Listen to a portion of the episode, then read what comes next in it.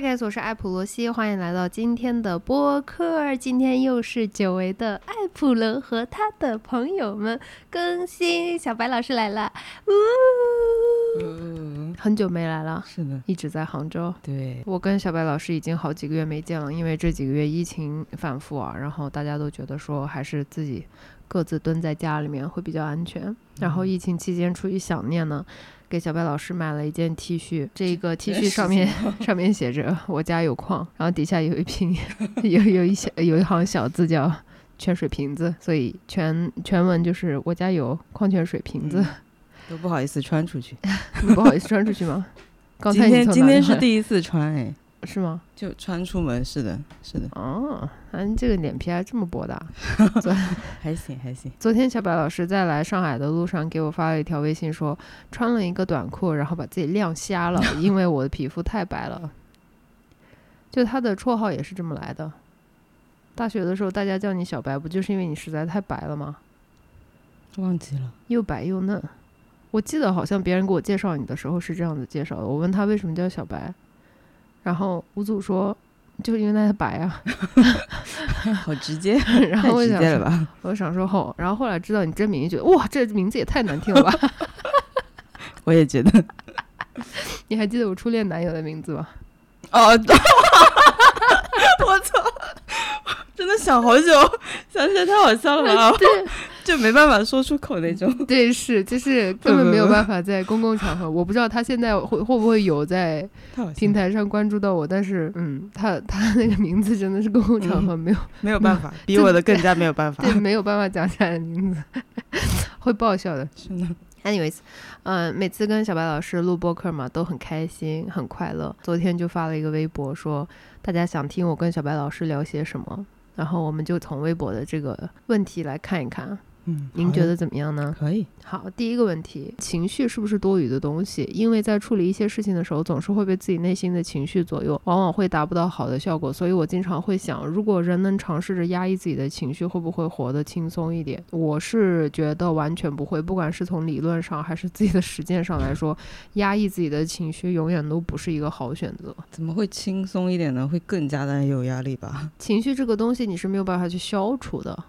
它总是存在的，是的。然后它总是要有一个去处的，它不往这儿去，它就得往那儿去。对，而且它它会有那种没有这个时间过了就好了。对，它会突然在另外一个时间冒出来。像海浪一般，对，就是一直起起伏伏，一直就只要你活着，它就会一直有的。就是情绪这个东西是被负面化，一直在被几乎是羞辱的一个状态，对不对？我们所谓的“作”这种形容词就是这样出来的。其实这个“作”就是一个人他有情绪，然后他会表达自己的需求。当你把它这样子去阐述出来的时候，是再正常不过，因为我们人类都是。群居动物，我们都是需要爱，然后需要感情支撑的。当你把它表达出来的时候，变成了一件坏事。就活到现在，所谓如果说人能有一点点智慧的话，我觉得我也不是完全靠我自己啊。我看了。啊，真的很多，就是心理学啊，还有自救方面的这种自助的书，包括做呃常年的这种咨询，我到现在才开始呃有这个意识，是说要观察自己的情绪。英语里面叫 differentiate，就是你要把这个区别开来。就举一个最简单的例子，假如说我们是一对情侣，我脖子不是坏了吗？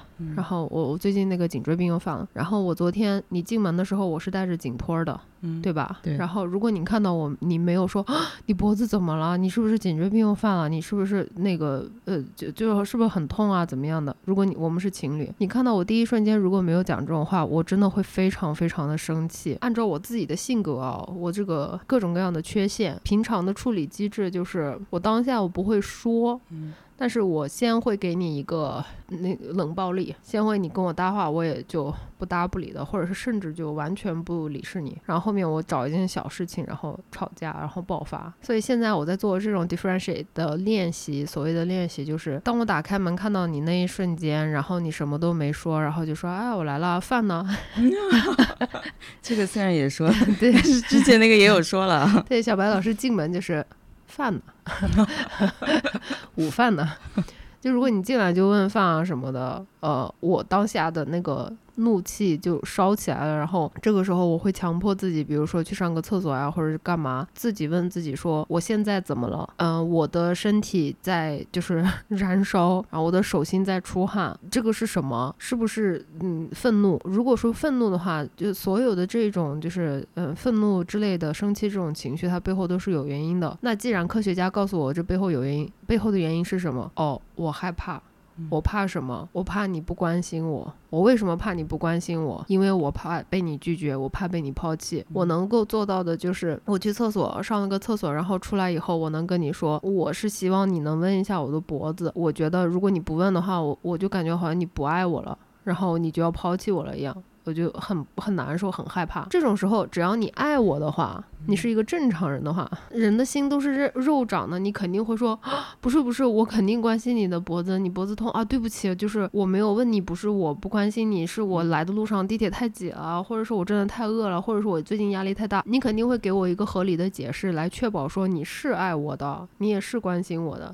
然后这个事情呢，我们就沟沟流交通了，最终的核心就是我希望你能做。做什么或者说什么，确保让我感觉到你不会抛弃我，因为我最怕的事情就是被别人抛弃，对吧？这个创伤太重了。总之就是情绪这个东西，我现在自己在做的练习就是这样子。你们如果愿意的话啊，也我是从来不不会说我给你们什么呃向导还是意见，没有不行，人生导师做不了。但是如果你们愿意参考的话，这是一个很简单，呃，还不能说简单，是一个基础的一个思路。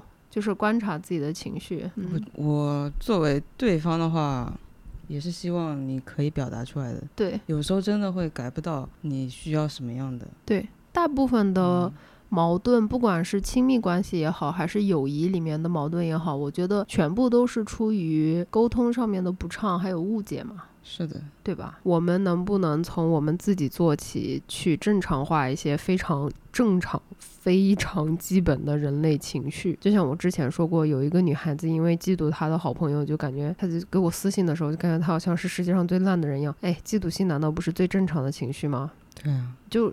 生气、吃醋、嫉妒，就是这些所谓的被我们周围的人或者是这个社会已经变得很负面的这些情绪。我觉得唯一要看的就是你怎么去对待它，你因为它产生了什么后果行为。如果说没有产生什么。坏的行为的话，它是一个非常 OK 的东西，就像因为是人啊，人就会有情绪，对，就像流人会流鼻涕，人会咽口水，对，人就会吃醋，人就会生气的，是的，是的，就没有什么去可以把它妖魔化的空间，真的没有。我也是 经历了很多血与痛。才现在才会这样子去，就情绪化这三个字好像是贬义的，其实没必要啊。每个人都是情绪化的，它就是一个 客观的词了。其实，对每一个人，每一个人，这个球地球上每一个人都是情绪化的。是的。然后说什么男人比女人更理性，或者是女人比男人更更感性，或者是反过来，或者怎么样，就是无论是说哪一边，我都是不同意的。有非常理性的女性，也有非常情绪化的男性，这个是。我是觉得是非常性别歧视的一个描述了。现在，嗯。啊，就说男人是怎么样，女人是怎么样？啊啊啊啊啊啊，女人里面也有不一样的，男人里面也有不一样的，两种不一样的都很好。接下来这个问题，他说真的好想听过去的工作，虽然知道很多都不适合聊。听过去的工作，你就只有一份工作，就只有一份工作，没有过去的工作。现在的工作做了十几年了吧？对，多么长情。大学毕业，嗯，一你是一零年入的职是不是啊？对。升职了吗？不会升职的，我这种人怎么可能升职呢？没有的，他就是跟看到领导以后，他就是这样子飘走的那种人，也不会跟领导打招呼。对，不会的。我是因为不会跟领导打招呼，换了一百份工作，换了一百个领导，换了一百个领导，还是不打招呼。不打，就是工作有饭局的时候，同事啊起身给领导敬酒，我就说，我怎么办？对对对，怎么办？那马上轮到我了。对对对，我是不是也要抢来敬酒？但是我真的不想敬酒。我我要怎么办？我要怎么办？然后在那个过怎么办过程中，人家酒已经喝完了，然后我想说，哎，现在大家都已经坐下，哎，领导已经开始吃饭了，领导吃菜了，我又让他放下筷子再喝酒，不合适吧？然后我就整个饭局就在那种死亡的过程当中说，完了完了完了，我没有敬酒，他肯定看到我没有敬酒，然后他会不会觉得我这个人对他就是不尊重？然后我以后的升职。是不是就没有效？就是对对于我这种人来说，真的是太太太太，太太难了。尤其是我，反正这种感觉最厉害的是在国企上班的时候，国企上班跟领导吃饭，我是真的就是想死。然后后来就是，只要有领导领导的饭局，我就拉肚子就不去。还好我们没有什么饭局，然后最终在国企我就没有任何晋升希望，没有的。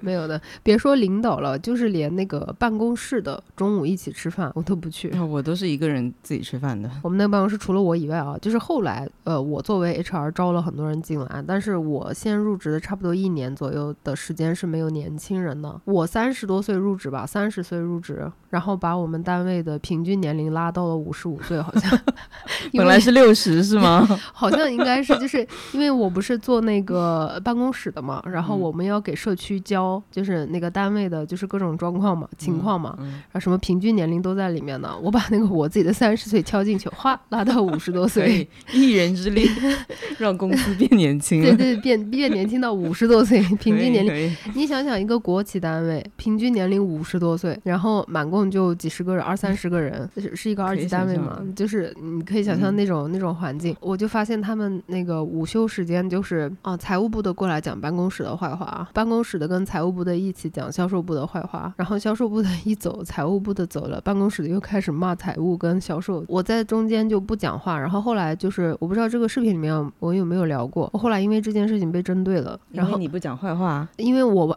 全程 沉默，然后后来我因为你不站队，我爸用他的智慧来给我讲了，说这种是最蠢的。如果你在单位里面大家都在讲谁谁谁领导，尤其是领导的什么坏话，或者是那种很不堪的那种私事，然后如果你是静静的坐在旁边不讲话的那个人，大家全部都会觉得你以后会是去导闲话或者是去导是非的那个人，你以后会是去跟领导告状那个人。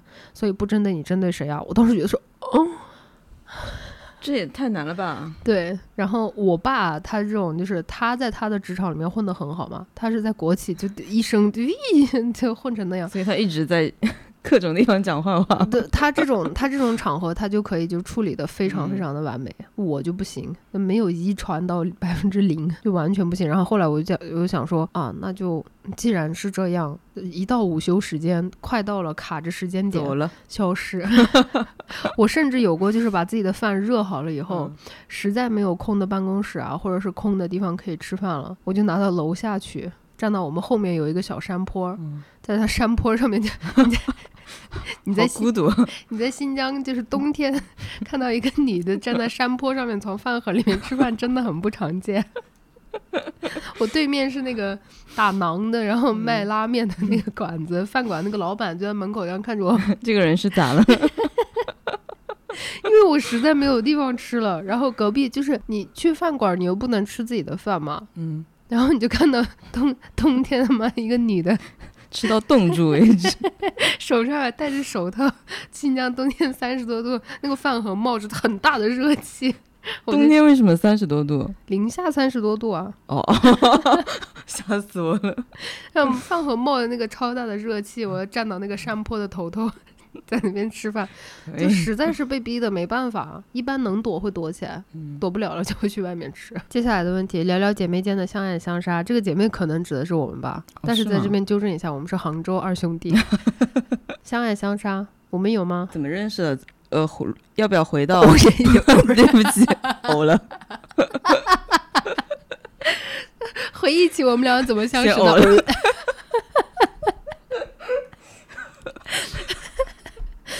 就是我不知道你们能不能 get 到，我觉得小白好笑的那个点，就是他这个人是很闷骚，然后又人很慢。然后今天我们去全家，然后在放那首歌，我就跟着那首歌在跳舞。然后我说你们你们怎么可以听到这种歌完全不动呢？然后小白就默默的在后面拿了一个那个奥利奥雪糕，说可能也许在心里正在跳舞。然后后面我哼歌，然后他又在旁边忽然冒出来一句：“我内心还是在跟着你跳。” 这真的太好笑了。呃，相爱相杀，爱过，爱过，但是那个时间线没有重合过。对，呃，谁先爱的谁啊？好像是我先爱的你，但那个时候我觉得你特别潮，然后我有潮人恐惧症。对，那个那个时候你就是就是有胶片相机啊，然后穿美特斯邦威的，二十年前的仇人，我真的有潮人恐惧症，我就觉得你很潮，而且你还是一个啥机械？哎，不是，你啥学院来的？信息啊，信息学院的，又比我们教育学院要高级很多。然后又有胶片相机，这也有什么高级的？然后都穿的是匡威的正版球鞋，还送了你一双，对，红色的高帮的，到现在都忘不掉。而且我参考了一下，就是你交往的人，然后我就觉得哇，我跟他们外貌完全不是一个类型，你肯定就肯定不会喜欢我，很清纯啊，黑长直啊，腿很直，反正就是你就是喜欢瘦的嘛。那个时候曾经，那个时候可能吧。对，然后当时我就说，哦，我自己我觉得我太胖了，或者是我头发太少了。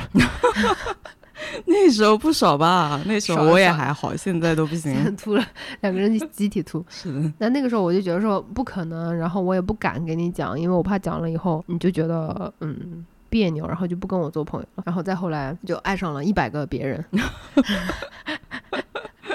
然后再后来你爱上了我，好像是大三的时候，是不是啊？大三。什么时候？其实没有相隔那么久吧，就。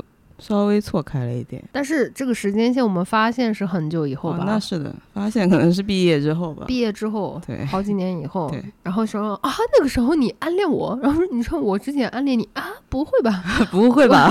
我以为你看不上我啊，不会吧？我是以为你看不上我。对对，但是唯一有过这种相隔相差的，但是再后来，其实我们有认真的聊过这个问题，我们俩有没有可能？好像两个人都不想。我觉得最大的原因是我们两个在亲密关系里面都太不稳定了。作为朋友来说，好像是。是可以长期的、稳定的交往下去。如果是在一起了的话，就就一定会失去。对，而且他还跟我说过，就是嗯，他最怕的就是我这种女的。你曾经在微信上说过，交往的话，你最怕就是我这种人，太炽热。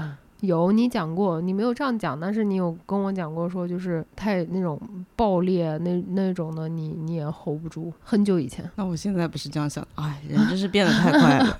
我现在就喜欢这种神经病。曾经，曾经口味已经变了。曾经你跟我说过，我是太太神经了。之前可能比较追求稳定吧。嗯，现在觉得稳定没意思了，是吗？没有稳定这回事。就以前啊，我感觉如果两个人有互相有过情愫啊，或者说他们可以这样子聊天，那就是暧昧啊，那肯定会有一天出事啊。嗯，真的小时候太非黑即白了。嗯。现在就算我们两个这样子聊天，我也知很明确的知道，呃，不会发生任何事。我心里知道是怎么样，你心里知道是怎么样。有时候。会不会有冲动？会有，因为我们都是人，人就是会有冲动。会，对，任何冲动都不是坏事，只要你没有把它执行到一个坏的方向，对吧？下一个，你看，又是说调节情绪，让自己情绪更加稳定。情绪不用稳定。不用稳定，我的情绪就太多了。我的情绪像过山车。我最喜欢的法国的那个雕塑家路易斯·布尔乔亚，他就说过，他说 “My emotions are my demons”，我的情绪是我的恶魔。我当时就是因为他那一句话就完全爱上他。然后他还说过，就是因为他个子很小嘛，他说我的情绪就跟我的这个人躯体非常的不符合，因为他的情绪太庞大了，他人太小一只。我觉得情绪。不存在稳定这一说，我觉得调节情绪这个词什么时候被淘汰掉啊？什么时候调节情绪这个非常主流的词被观察情绪这种词给替代了的话？哎，我现在很很喜欢做一个观察者，我也很喜欢观察人类，对，到底有多复杂？对我说到这个观察，我要跑题一下，我之前那个 iWatch 不是坏掉了吗？嗯，就莫名其妙，我认识这么多人用苹果手表的，没有一个人坏掉的，我的就是莫名其妙自己坏掉了，我就拿去那个苹果店，然后他们让我等了一个多小时以后说，啊，你这个啊会返厂给你，直接寄一个新的过来。我当时就想说，哦，这是多么天才的一个维修啊！这这需要一个小时来判断。那你需要，那你需要让我再把我的手表拿进去，让我等一个小时。总之就是这个手表修好了以后，他们给我打电话，礼拜五的时候让我去取，说新的。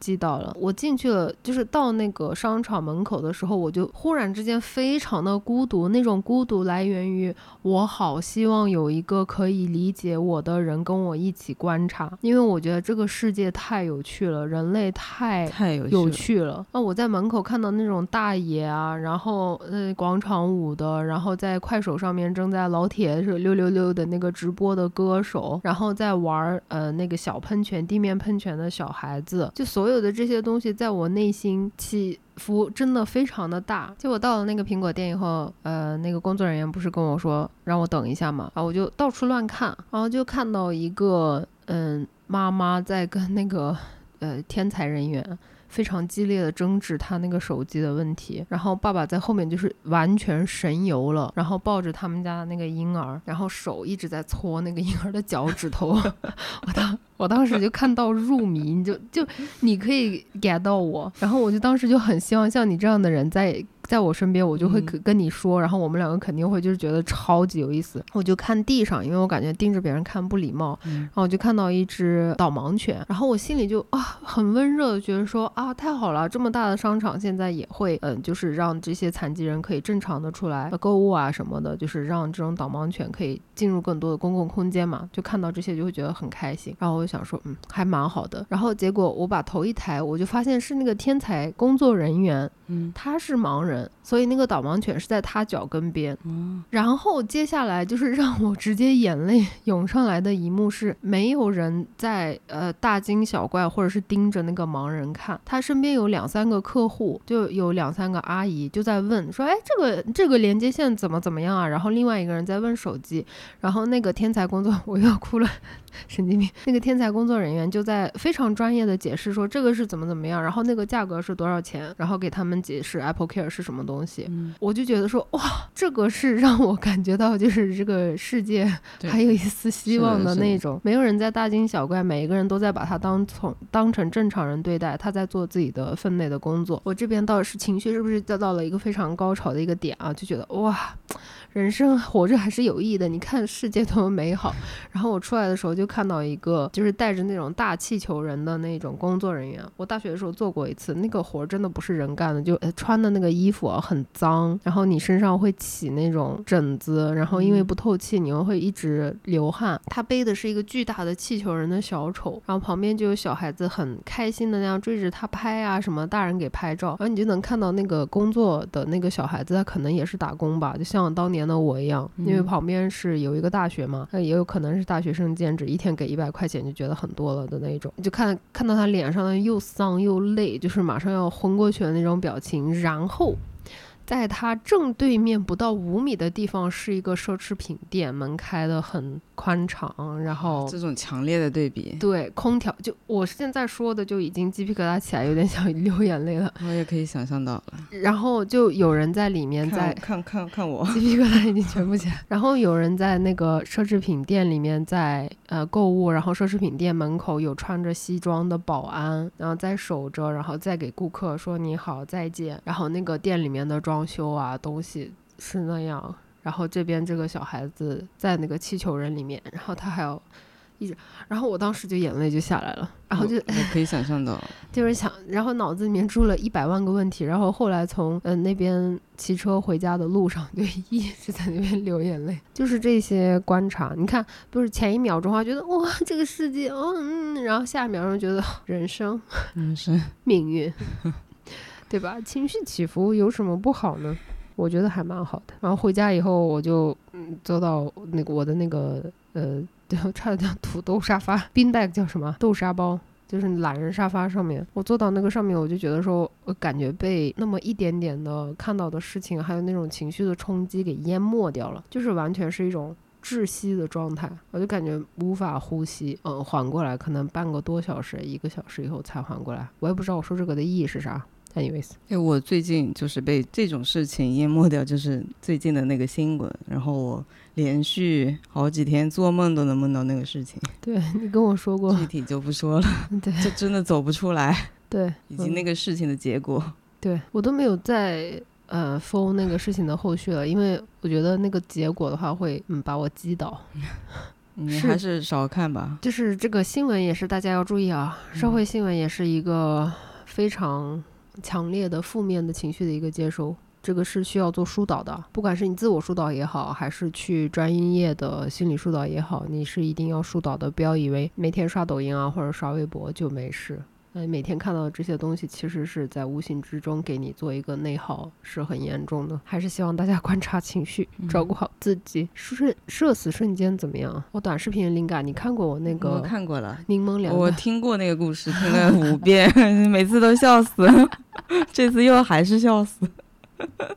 太好笑了。我好像发生的当下就没多久，给你讲过吧？可能吧，可能在当时很多年前嘞，好像对对，很多年前，对好像是一三。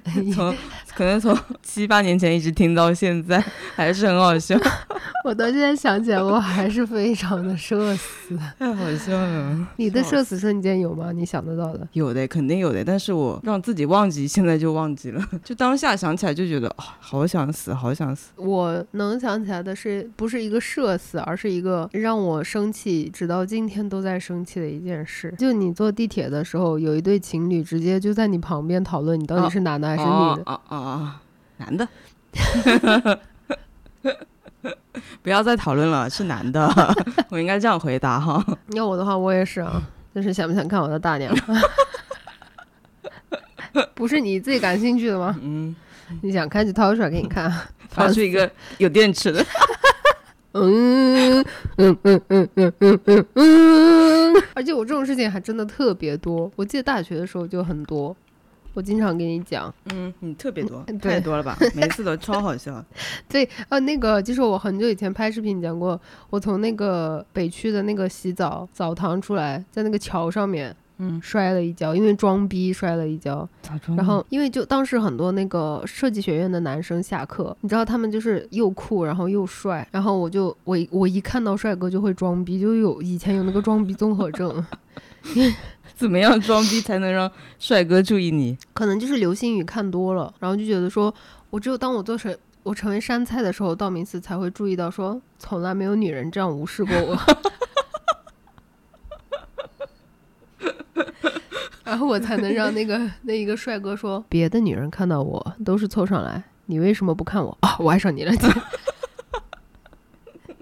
就我不知道为什么，我心里一直有一个机制，就是有上大学的时候是很严重的。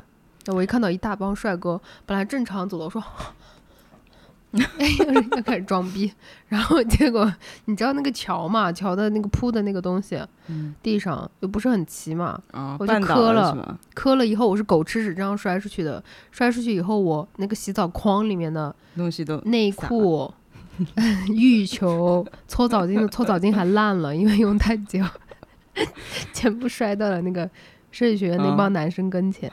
然后因为他们人很好，他们停下来从自行车上面停下来帮我捡。就我看到那个男孩子，他这样子拿着我的浴巾说：“同学，你没事吧？” 就搓澡巾。我当时我真的是啊，我说啊，没事没事。然后，然后那个就是很大变形了的那个胸罩，你怎么总有这种事情啊？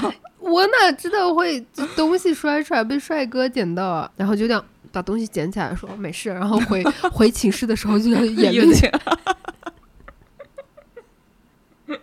真的五行眼泪就在流下来说，这辈子江南大学的设计系的帅哥再也不会看我了。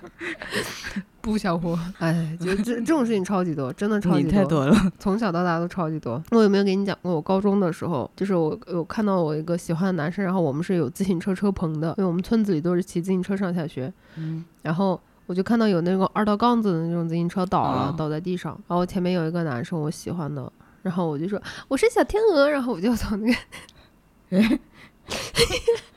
它不是那个二道杠嘛，就是有一个嗯三角形，然后我就想跳到那个三角形里面，那样跳出来，就很摔。死了是吗？然后我这样跳出来之后，右脚勾到了，就被我喜欢喜欢的男生就笑到那个蹲到地上。哎，怎么没有人觉得你很特别爱上你呢？有一次是那个就是有高年级的那种帅哥男生，四五个人。在等我们家邻居，因为就是那帮帅哥里面有一个帅哥成员是我们家邻居，就那个邻居的儿儿子，然后哪子嗯，这哪子，因为 他他们在等我们我们家邻居，但不知道为什么，我就自己又带入了那个流星雨嘛。我说啊，这帮帅哥到我家门口守我，戏真的好多啊！然后然后我又开始那个装逼综合症，我就说我才不要看你们，然后我走错门了。就当着他们的面，然后进了院子，我说 不对，我妈？我妈院子里面种的菜她拔了，然后也就哎，这车棚不不是我家，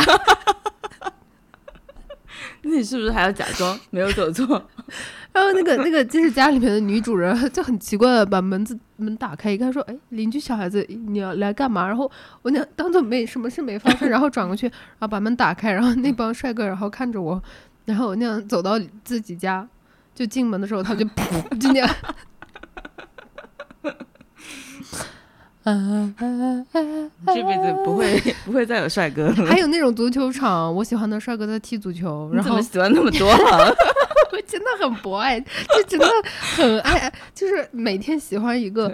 我记得那个男生，我给他起名叫小挂，我也不知道为什么，反正是什么来的，但我就忘不掉。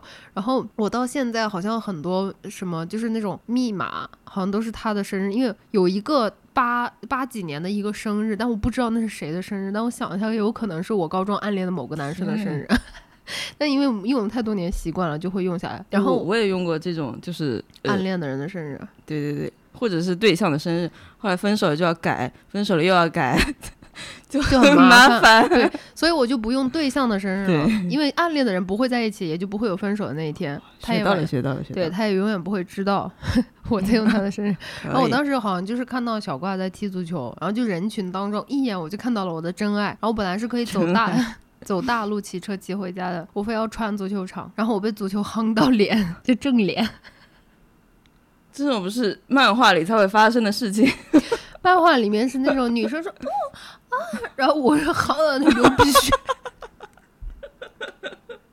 然后自己直接摔到地上摔坏了，然后手也全都是血，然后他们全部都上来说：“哇，对不起，对不起，你没事吧？”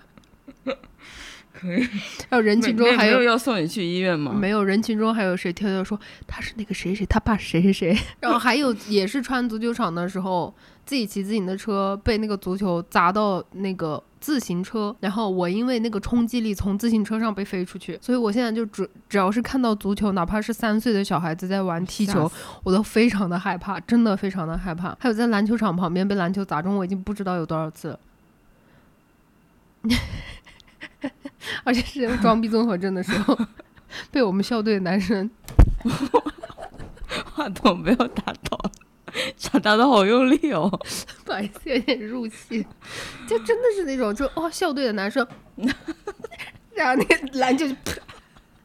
本来如果我不装逼，我是可以发现的。本来不装逼的话是不会打到我的，嗯 因为不装逼的话，你就会正常的看你前面的视线。嗯你看到篮球啊，你肯定会躲啊，嗯，因为我在装逼，然后那篮球过来完全没有看见。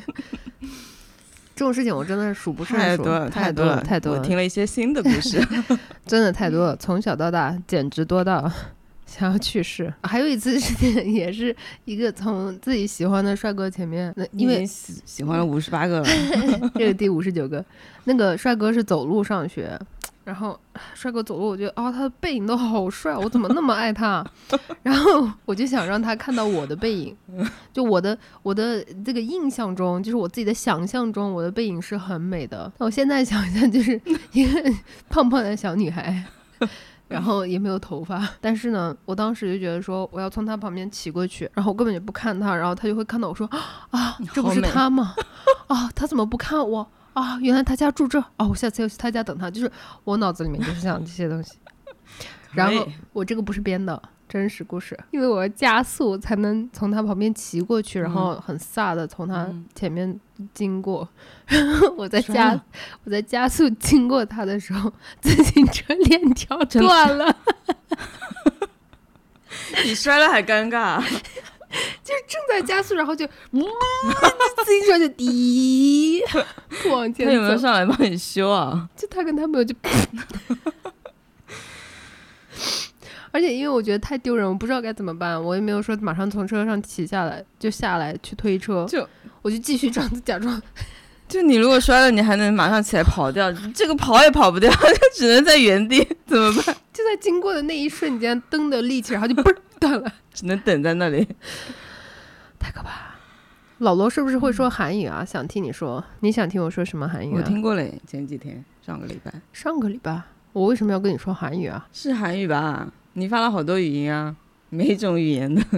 哦，你过生日那天，对对对，过生日那天，小白跟我说，嗯，朋友都该拉黑了。我说拉黑，然后说发生什么事啊？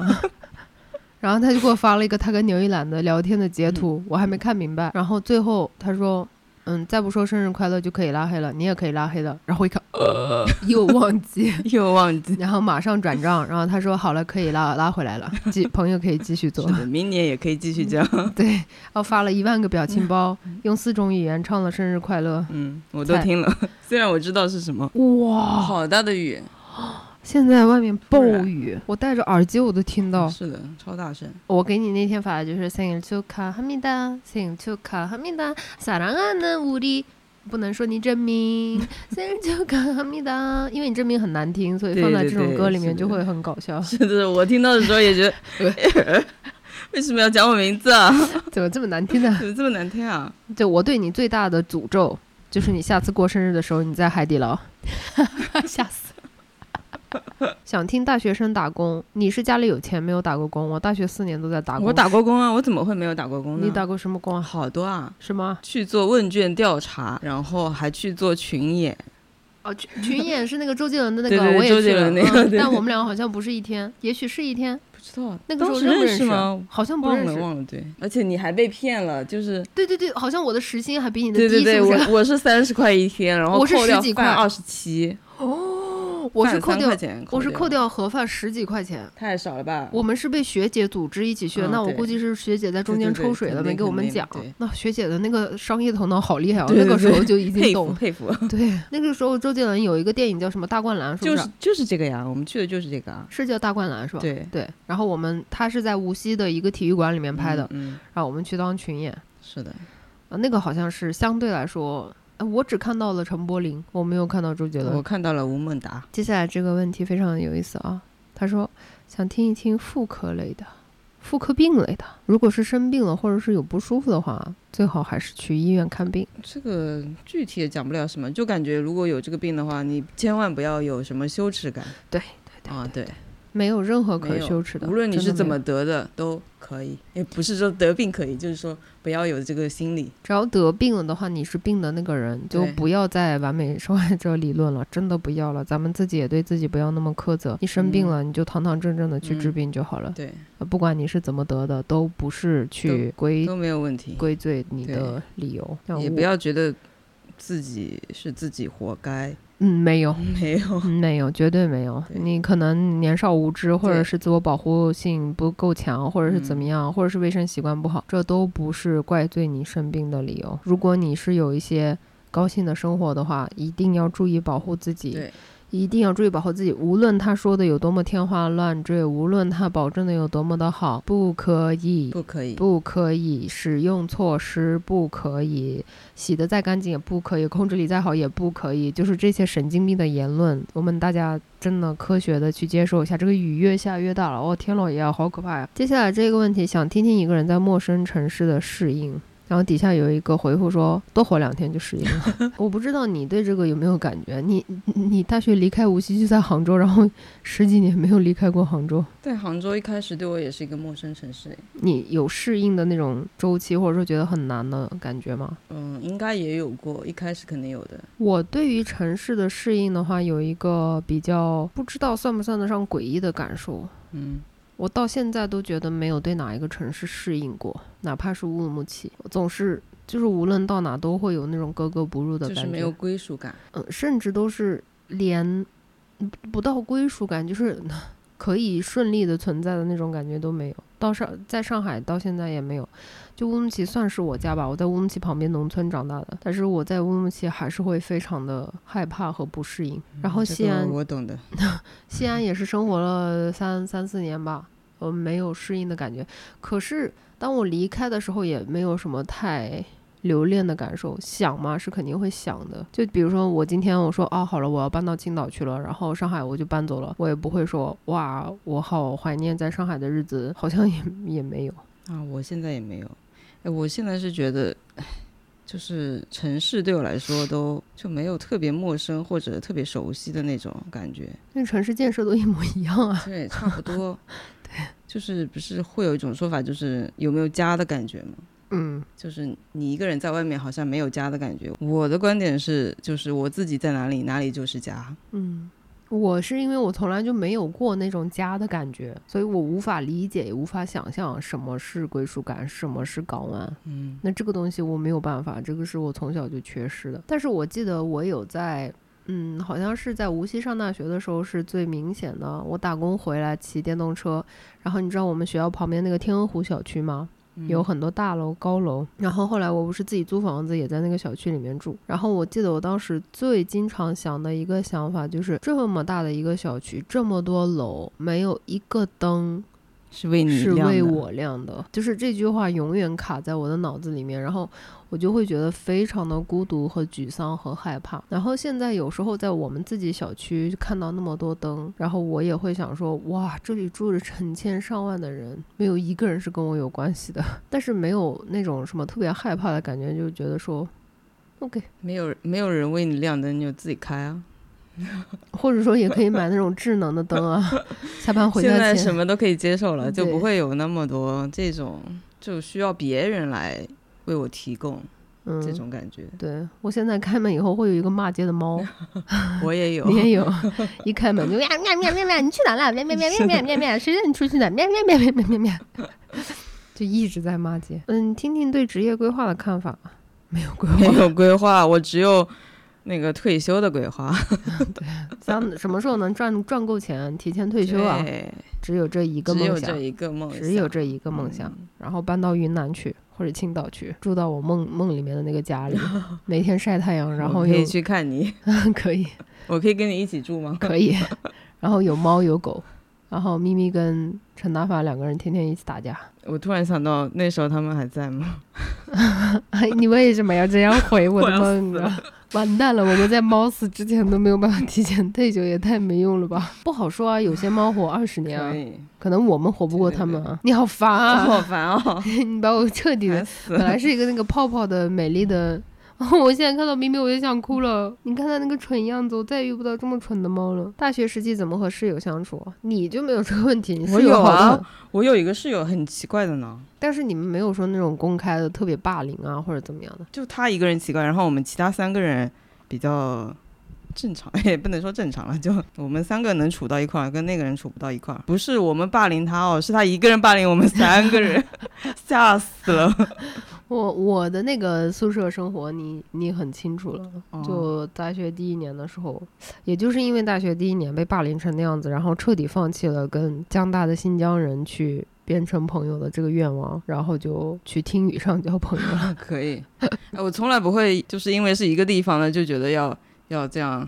我以前没有组成一个团体，我以前没有，但是上预科的时候被大家培养出来的这种。思维就是作为一个西北的边疆的一个省份的人去江苏上学的话，呃，确实会有因为文化啊什各方面的差异，饮食差异非常非常的大。然后你跟你的同乡人确实是会有更更多的共同话题，就比如说梅雨季节，我们是一样的惊奇，对不对？因为在新疆长大的小孩子，下雨都是降温降十几度的，然后下雨的时候我们下完雨穿了棉袄，一起穿了牛仔外套，换了长裤，然后一出门就更热了。比下雨之前更热，对啊，热死。然后青菜、青菜啊，什么豆腐是甜的，大家都第一次吃到，说，嗯，就那种瞳孔地震。就这些东西还是得跟同乡人。你跟宁海人，宁海人就会觉得说这有什么的，对不对？哎，我大学就。连一个浙江人都没有哎，班级里面那是哪里的？江苏的是最多的，但嗯，北方的也挺多的。就对我们我们这种新疆人来说，浙江的人跟我们都是一样，连 连浙江的都没有，都是江苏的，我们就会觉得说你们明明就是一个地方的，你在说什么？你们你们你们觉得江浙沪是不一样的地方吗？你有什么问题？对不起，浙江跟江苏有什么区别？南京跟浙江杭州有什么区别？没有没有，现在没有了。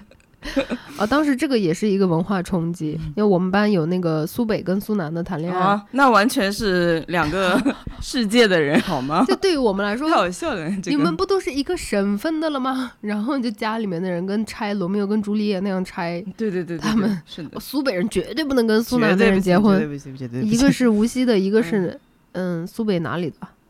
什么连云港之类的？嗯，对，就哇，都当时我我们就说。啊，有这么夸张？后来发现说江苏真的比较有趣一点了。就苏北跟苏南，他们就互相讲话的时候都非常的，到现在还是很有趣。那每次我们新疆人在旁边就说，不是一个省份啊，就你们在说什么？听不懂。就你们那个激烈的情绪哪里？真的完完全不懂。还有就是那个江苏省内的人对于山的理解，就每次无锡的人说，就蠡湖旁边不是有很多坡坡吗？想起来一个叫雪浪山，你还记得吗？哦，好古老的名字，我雪浪山，我还去露营过哎，我爬过雪浪山，雪浪山是离我们学校很近的，对对，就骑车可以去的。对对对对对，哇，雪浪山好古早的一个，好古老的名字，二十年前老爷啊，就我竟然还记得名字。当时听雨上面就说啊，无锡爬山什么兴趣小组，然后我们新疆人就旁边说，这是山，这个是坡啊。哎，就是你吃盒饭那种坡，是不是？可以。就是你让我一个从天山底下长大的人看到那个说“哦，我们爬山”，我就想说：“哎，那个是个土坡，土坡上面长了一点野草，怎么叫山呢？” 哎呀，现在想想也是很有趣啊。但是离湖看到了，就哦海，离湖那么小。至少要太湖吧？不，离湖看到就觉得说，嗨，太好笑。真的就在离湖，在离湖的那个湖边，然后把那个鞋子脱掉，然后脚放到水里面，说 到了海边了。这个乌鲁木齐真真的没有见过水，就像我第一次看到雪山，就远处的山上山上面有一些。有一些那种白白的，还有积雪，我就疯掉。第一次应该是在去北海道的时候，嗯，就五月份了，居然山上有白雪，我惊呆了。我们七八月份在我家都可以看到那个天山脚下的。天呐，我觉得实在是太有趣了吧！我从小看到大，我看到你这种人就会说你有什么的哈？这种文化冲击，中国太大了，是真的很有趣。现在想想，我第一次看到李虎那种震惊的感受，震惊，想甚至想马上跳下去游泳。说嗨，我终于来了还。还有那个就是北北操场北区操场旁边不是也有一个李湖的小分支湖？嗯，每天在宿，你记不记得那个小湖？每天在宿，那不是一个池塘吗？什么湖啊？对我来说，对我来说那是江河湖海，好吧？你知道我跟任何一个就是我同乡的人。嗯，他们的家乡的同胞说：“我跟你讲，我们学校里面有十二条河，就是那个江大校园里面不是有很多小小河的支流吗？嗯，我就会形容成就是就走在校区里面，到处都是那种江河湖海那种感觉，因为从小真的没有见过水，唯一一个我们家就是后面那个渠还干了，就我出生以后就干掉了，没有见过里面有过水。可以，大大家的认知都发生了。” 巨大的变化，那个时候就会跟我同乡的人就说：“我告诉你，我在我们宿舍四楼，我把那个窗子一推开，我就能看到湖，再远一点就能看到海。”我们来看看这个吧。接下来这个问题想听养猫有关的，不止于和猫的经历，如何养猫、养猫的心情、理想型猫猫对自己家猫的看法。从老罗这里爱上听播客，但是发现太少太少关于猫的播客，就有点难过。他自己是一个超级爱猫星人。对于猫，最近陈大发发生了一件非常重大的事情，他得了自发性膀胱炎，尿尿血，不停的上厕所。然后我当晚就发现了，就连夜送到医院，当晚就住院，因为要打吊针嘛。嗯，做了好多检查，花了也不少钱。对，但是啊，钱钱不是最大的那个。撒谎，钱肯定有有一点心痛。说完陈大发病情以后，就说：“操，两千多块钱，两千多块钱呢，就就两天时间，还好他两天就出院了。”对。最最大的感受是真的，当当他生病的时候，我就就那种感觉跟失恋了差不多。我觉得比失恋还要惨，我就觉得我我这个人要消亡，我感觉整个人被掏空了。对对对，真的是就就是那种天塌掉的那种感觉。可能对于在培养人类幼崽的人来说，这个很不公平吧？但是对于我们这这种确实没有生育过小孩子的人来说，猫真的是跟自己的孩子是一样的。就如果说它生病的话，你真我是我反正是那种，因为咪咪来的时候就是病很多很严重嘛，嗯，我知道。就一直是那种腿脚无力，就是手软。咪咪因为去医院前阵子就太多次，只要一进那个太空舱，它就开始就疯掉了。我觉得它就能感觉到。进那个地方就是要去被人扎针啊，或者是怎么样？他太多次了，他已经有那种条件反射了。对，然后进诊室以后就开始飞机耳，就他从来不会飞机耳的嘛，就很害怕那种就攒到一坨不敢动。嗯，那看的就。啊，好心疼，真的好心疼，真的好心疼。而且，真的，我觉得我在一个主流的这种宣传上面没有见到有很多人跟我说养猫的这个难度，猫狗都很难养。但是我真的想奉劝大家一句，猫是真的非常非常难养，因为它这个自发性的膀胱啊、肾脏的这些病哦，防不胜防，你怎么防啊？嗯。也没有受什么刺激，就我那个咪咪之前尿血也是莫名其妙的，我就感觉哎，它上厕所很频繁。然后因为我是在那里妄想，我就马上去看它的那个猫砂，然后就发现那个尿团就平平平常要小很多，就平常尿团可能一个尿团这么大，它比较能 尿。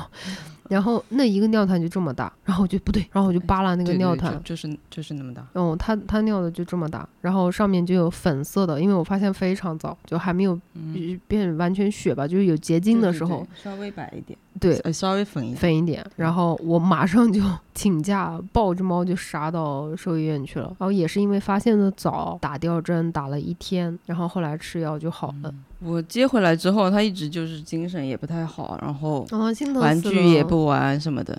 当时我就一直在等着它能玩起来。之前是它一玩窗帘啊什么的，我就很。就会吼他不要玩了，会抓的乱七八糟嘛。后面就觉得你玩吧，请你快一点玩吧。窗帘抓烂对对对对，反正窗帘都是。你继承的，反正全部都是 对，反正这个家全部是你继承的，你随便玩随便破坏没关系，只要你玩玩得动就可以了。当初帮忙提供首首付的爸妈说，Excuse me，怎么最后给了猫？对，但是我我也有这种感觉。我记得他陈大发要喂药的时候，他就问我说：“你当初喂药是怎么喂的？”我说：“那个喂药器我用不了。”然后我就徒手喂，你是用喂药器打下去是不是？没有喂药器，我也失败了，徒手喂，然后他又又吐又哭，啊天呐，那个样子我看的真是很可怜的，太可怜了。而且我觉得最心痛的、最心碎的是，我给咪咪喂药的时候啊，嗯，它吐啊，或者是哭，或者是挣扎，它不攻击我。哦，那我也是。它从头到尾没有说抓我啊、挖我，或者是咬我。他感觉就是就很难受，很害怕，一直在缩。然后我说：“你哪怕你打我呢，哪怕你抓我，就是就都会让我觉得说没有那么难过。因为你给猫喂药的时候，你要把它的嘴这样子强行挤开，把那个药片放下去以后，要把它嘴巴直接这样绑起来之后，就一直揉它的那个喉咙的关节，然后让它强行的有吞咽的动作，然后把那个。”嗯，药片咽下去，然后曾经有过他把同一个药片就吐出来，吐到就粘的都不行了，就没有办法再外面那个胶囊已经融化掉了。对，然后这个时候就是觉得说，哎，再另再喂一片新的，感觉好像会不会过量？就每天这种害怕的那种，都很难受。是的，所以我们两个上来就直接泼冷水，就猫真的很难养，然后真的很难养。它生病呢，就奇奇怪怪，它可能自己就做着做着说。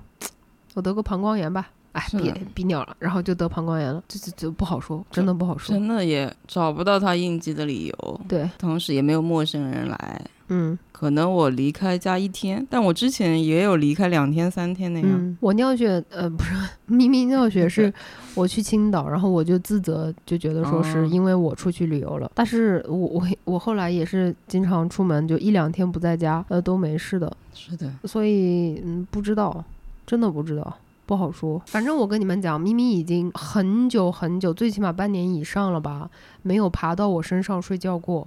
我们两个晚上睡觉的话，就是很正常的。我把门打开，它要等自己在外面跑酷跑完了之后，它进来跳到床上，对着我的被子做一些不该做的事情，然后就在我脚边睡睡觉，没了，就是这样子的一个过程。然后昨天晚上啊，小白一在我床上睡觉，因为我家从来没有人在我床上睡觉，只有我孤孤寡女人的人生就是。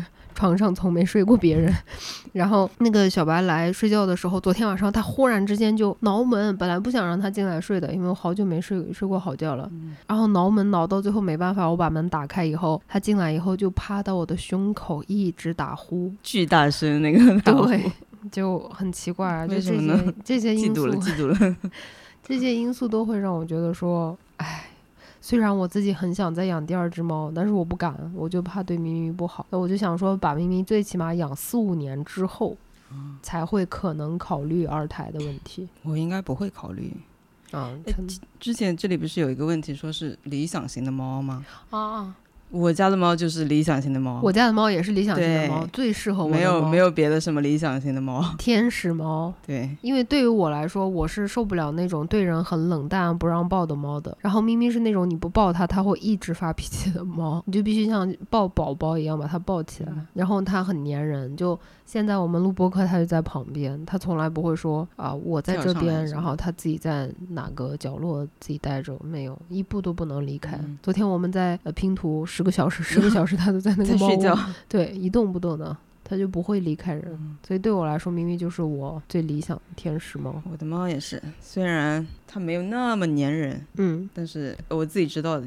诶想想到一句话，就是之前看到的，说是虽然我是照顾它的生活，但是猫是照顾我的情绪。绪对，嗯，就就是这样。之前我们不是在发过那个图片，就马斯洛的那个理论，就其他全部都是赚钱、赚钱、啊赚钱、赚钱来满足精，神精神需求猫猫然后自我价值也是赚钱、赚钱、赚钱、赚钱是的，钱。是的。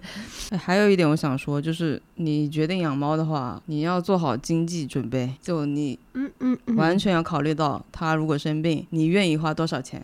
保险，请你们买最大保额报销的那个，然后代售医院真的请去你买保险里面，它有，就支付宝里面你买那个猫的保险的时候，我买少了，对，我后悔了。当时因为咪咪是流浪猫，我就嗯直接买了那个、呃一次性最高赔付的呃那个限额是五千的那个。这么多，我只有几百，对不起。他花钱就是光治病已经花了差不多两万了。